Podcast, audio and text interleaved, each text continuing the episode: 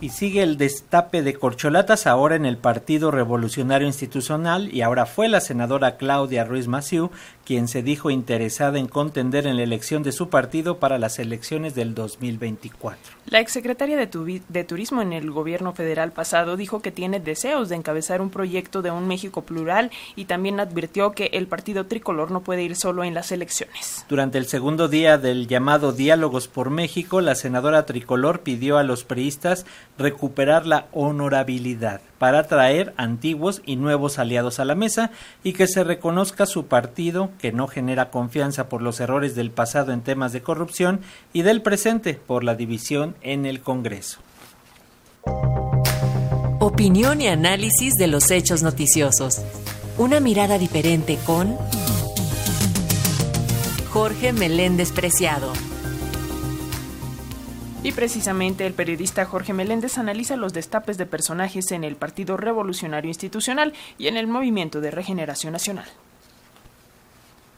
Ante las corcholatas morenistas, a donde ya accedió Ricardo Monreal, mientras Gerardo Fernández Noroña presenta una encuesta que va en tercer lugar de preferencias luego de Marcelo y Claudia, pero antes de Ricardo y Adán Augusto, en el frente opositor la desesperación aumenta.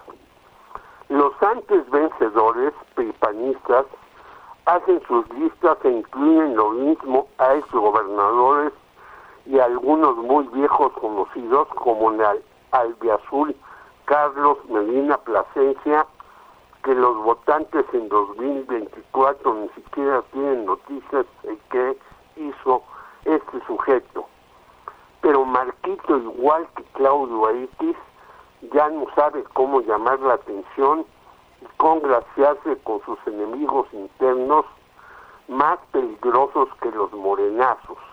En el PRI, Alito dio espacio el 15 y 16 de este mes para que algunos, incluso adversarios de sus ocurrencias, se exhibieran en un foro llamado Diálogos por México, y lanzaran de su ronco pecho algunas propuestas y muchas ocurrencias.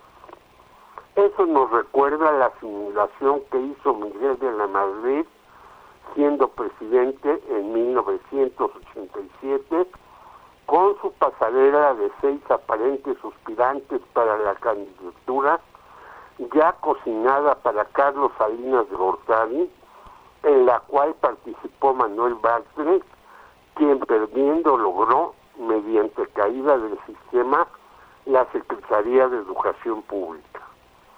Todo fue una simulación, pero ahora es una tragedia que el PRI, con 16% de intención de voto, crea que puede conmover a los sufragantes antiguos o a los nuevos que ya no asisten a este tipo de farsas sino están pendientes del próximo concierto.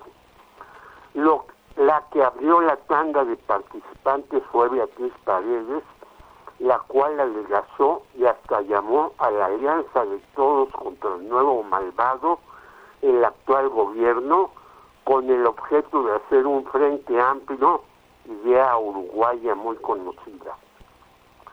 Ella que se formó en la izquierda y luego fue cooptada por Emilio Sánchez Piedra, gobernador de Tlaxcala, en 1975, llegó al PRI a modificar el país que destruyeron por más de 50 años los mismos que ahora dicen que están en crisis y al borde del colapso. Y de Alfonso Guajardo, encargado de muchos asuntos incluidos los tratados, ha arruinado la economía y estuvo ahí. Una joya fue José Ángel Gurría, expresidente de la OCDE. Cuando subsecretario de Hacienda, me tocó conocerlo físicamente en Los Pinos, yendo a darle el parte a Carlos Salinas acerca de la deuda externa mexicana enorme. Nos dijo a una serie de periodistas que constituimos un organismo para darle seguimiento a las investigaciones acerca del asesinato de Manuel Buendía lo siguiente. Vengo de negociar la alta deuda externa y les aviso que México no volverá a tener esa carga fiscal tan pesada como la cual no lo deja crecer.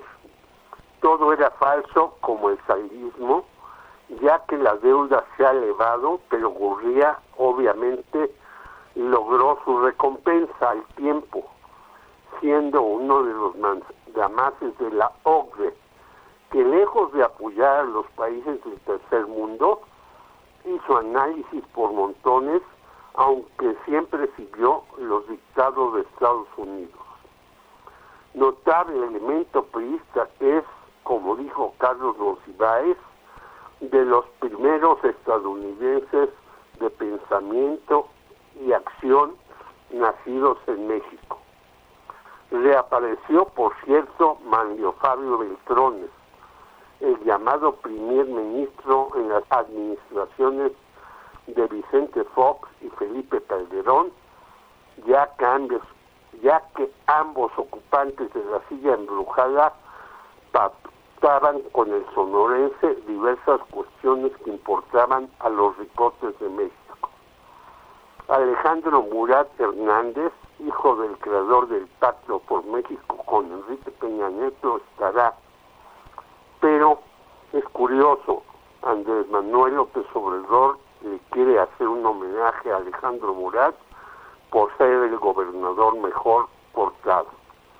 El PRI en lo que siempre ha sido el engaño, la tranza y el oportunismo.